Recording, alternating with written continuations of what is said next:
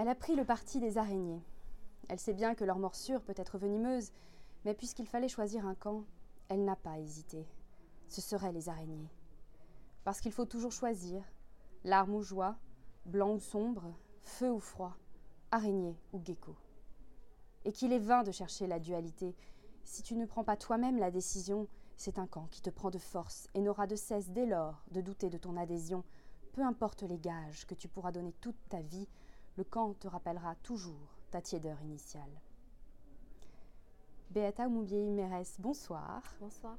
Entendre les mots du premier chapitre de Consoler, c'est faire ressurgir des paysages, des visages et des sensations. Comment avez-vous choisi ces premiers mots de ce premier chapitre? Alors j'ai écrit ce premier chapitre comme les quatre premiers chapitres de, Consoler euh, assez rapidement et c'était pendant le premier confinement. Je pense qu'il y avait euh, un besoin de, de se projeter dans un extérieur, d'aller chercher des souvenirs d'enfance, de, la nature euh, au Rwanda, euh, avec cette idée d'avoir passé beaucoup de temps à regarder euh, enfant les geckos qui me faisaient très peur, se, bah, chercher, partir à la chasse d'araignées. Et puis l'araignée, pour moi, c'était un, ça, me permettait de de filer la métaphore du tissage, j'avais envie de parler d'éléments traditionnels, donc des, petits paniers guiséqués, et ça, euh, voilà, ça s'est présenté comme ça. Puis c'était des petites bêtes qui étaient à ma portée dans la maison où j'étais, dont je ne pouvais pas vraiment sortir. Et puis par la fenêtre, je regardais les oiseaux. Donc les araignées et, les oiseaux ont été, euh, m'ont accompagné vraiment pendant l'écriture de ces premiers chapitres. Umoko Umuinzi, le protecteur, Vumu, Imana, Dieu, Umuyenzi, plante crayon, Imigwegwe sont tous des arbres du Rwanda. Vous avez choisi de partager leurs noms, leurs légendes et leurs photos pour annoncer la sortie de Consoler. Pourquoi? Alors, parce que j'avais envie de raconter euh, euh, quelque chose de l'ordre du souvenir d'enfance. Les souvenirs de la petite enfance en général sont vraiment euh, liés à des sensations, euh, au sens, à la vue, à ce que l'on touche, à ce que l'on goûte.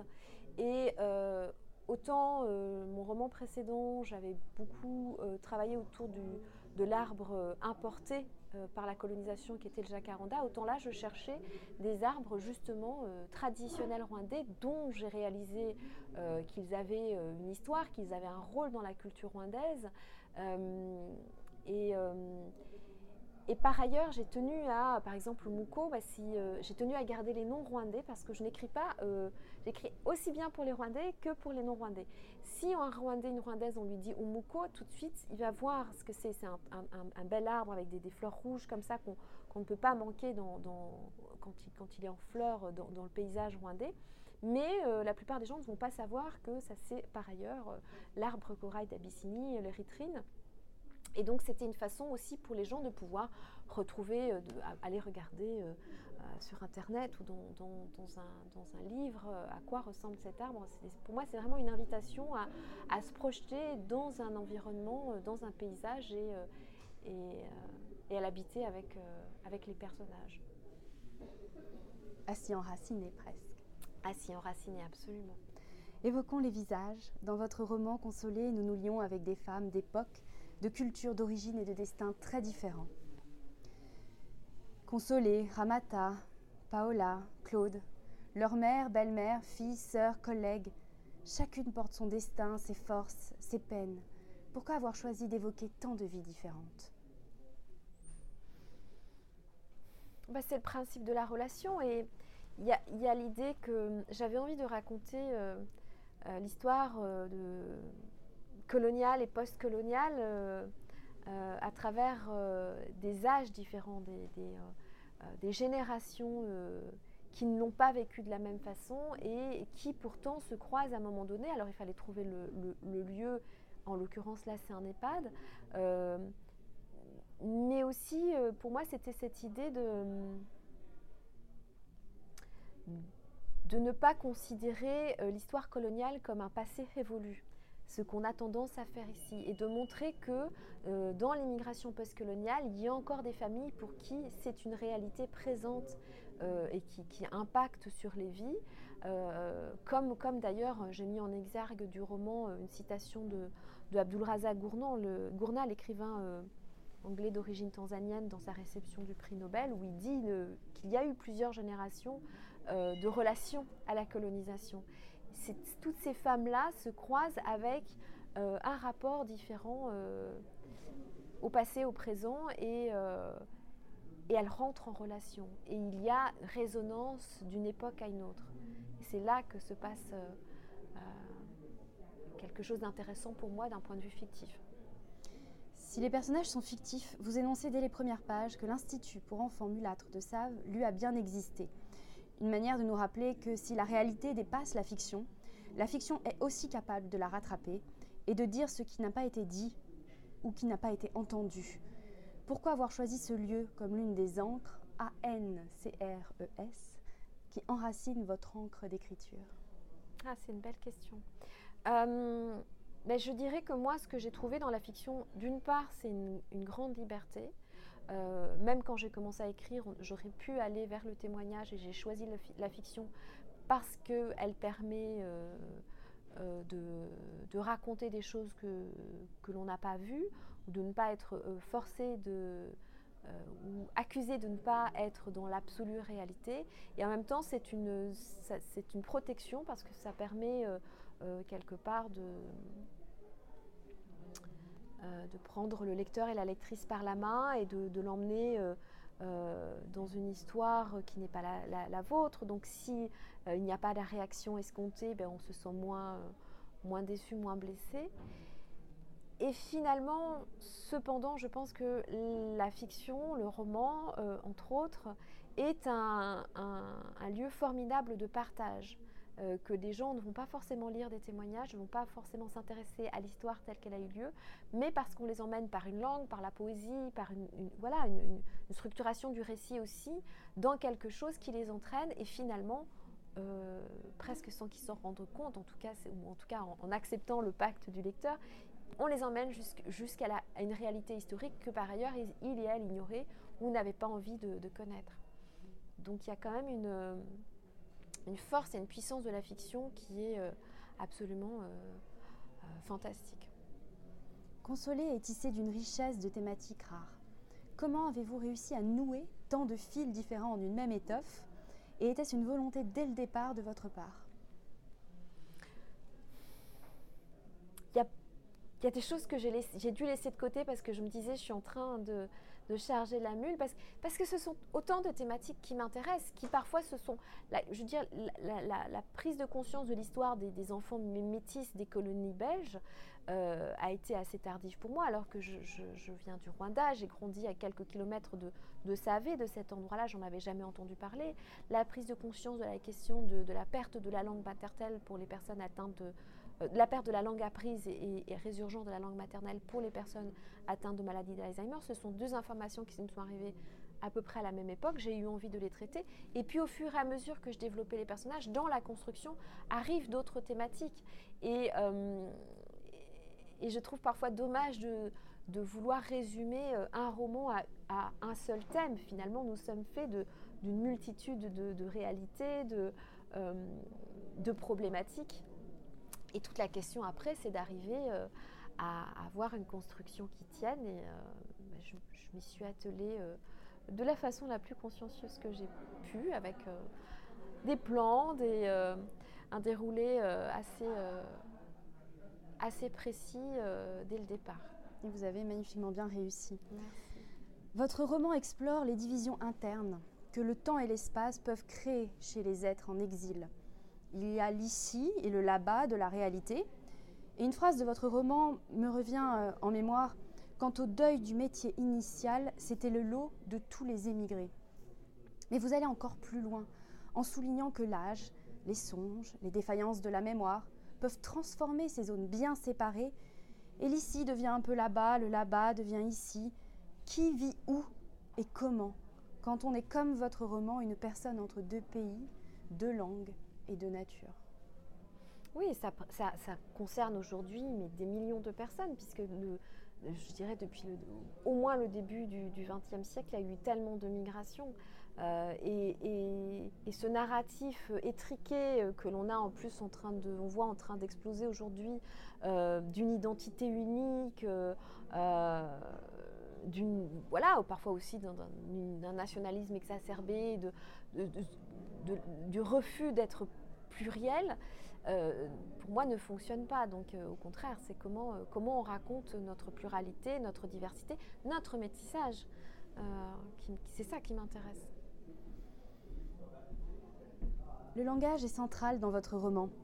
Pont ou obstacle est-il condition de la liberté de l'individu, de la réparation, de la justice, ou finalement qu'une seule manière parmi d'autres de communiquer? Pourquoi parle-t-on?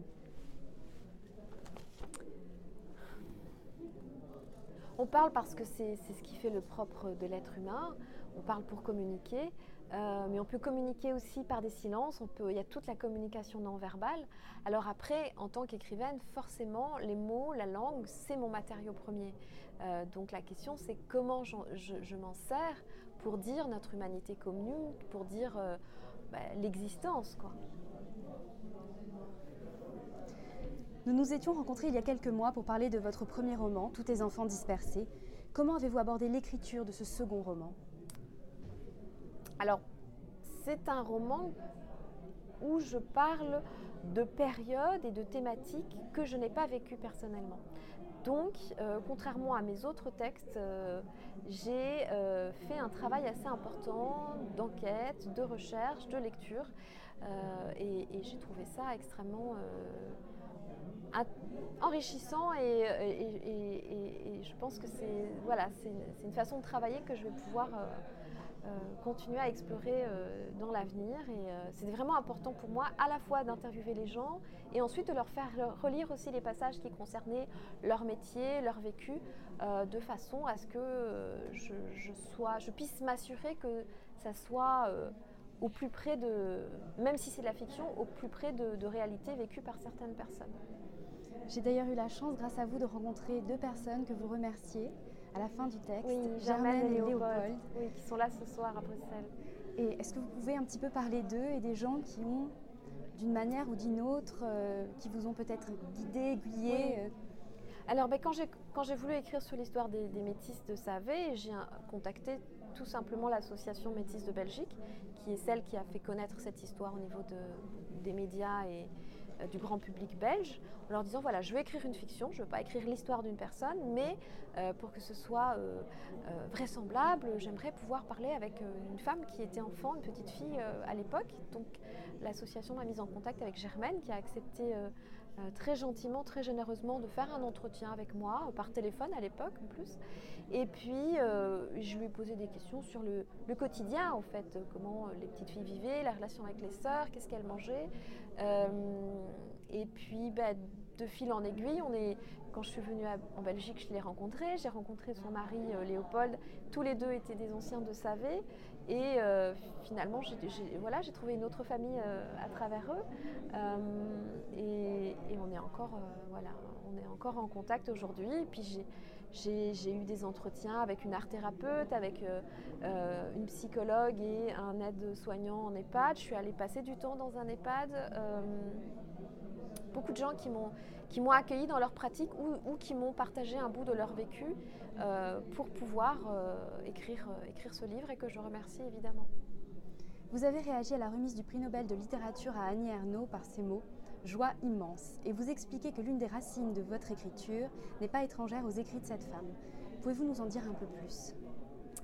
Ah, euh, Annie Ernaux, pour moi, a été une lecture euh, qui, a été suggérée par un professeur de sociologie politique quand j'étais étudiante à Sciences Po Lille. Et, euh, ça a été vraiment une, claque pour moi, une découverte fondamentale, parce qu'étant moi-même transfuge de classe, au Rwanda et même, à mon arrivée en France, euh, j'ai pu vraiment m'identifier à cette écriture, celle de la honte d'être euh, venir d'un milieu populaire euh, et, d'évoluer dans un milieu de classe supérieure Et, donc je m'étais vraiment identifiée à cette partie-là de son écriture. Et quand j'ai lu plusieurs années plus tard euh, les années, j'ai vu un extrait où elle parlait de, la, bah, du manque d'intérêt finalement des Français et des Françaises par rapport euh, à l'Afrique en général, mais aussi euh, particulièrement au génocide contre les Tutsis, où elle dit on, on, avait moins envie, faute de savoir qui des Hutus et, et, des Tutsis étaient les bons et les méchants, ce qui se passait au Rwanda. Et ça m'a à la fois un peu un peu blessée parce que je me suis dit, mais même si Annie Ernaux ne s'y est pas intéressée, n'a pas cherché à comprendre, euh, qui pourrait le comprendre? Et, ça, j'ai eu envie d'écrire justement euh, une histoire qui euh, ne soit pas, comme elle dit, décourageante, qui, dise notre humanité commune, qui dise qu'on peut s'y intéresser et on peut, on peut se sentir concerné. Donc c'est presque paradoxal, mais, ça a été un des moteurs de mon entrée en littérature. Et plus tard, euh, c'est plus tard étrangement que toute la partie féministe de son écriture euh, est, arrivée dans ma vie et que j'ai fait une relecture de, ces textes euh, par cet angle-là. Et enfin, pourriez-vous nous inviter à découvrir un livre et une chanson ce soir? Ah. Parce que vous êtes une grande lectrice et vous partagez de magnifiques textes euh, sur euh, vos réseaux sociaux, d'ailleurs, j'encourage tout le monde à aller voir parce que non seulement vos romans, mais aussi les romans des autres, et ça, c'est merveilleux. C'est difficile de choisir un livre. Le livre que je suis en train de lire en ce moment, c'est un, recueil de chroniques de Yakuta Alikavazovic, où des chroniques qu'elle fait dans, dans Libération, qui s'appelle Faites un vœu. Euh, le dernier livre que j'ai, peut-être que je recommandais, c'était ben, euh, Dominique Célis, qui est une, qui est une amie, qui est écrivaine rwandaise. Donc une autre, une autre façon de lire le Rwanda, ça s'appelle euh, Ainsi pleurent nos hommes. Et puis une chanson. Mais je sais pas, je pense que je vous ai envoyé une chanson de Nilele Chanel. Que j'adore. voilà, donc allez découvrir la discographie de, cette chanteuse rwandaise. Ah, merci beaucoup. Merci à vous.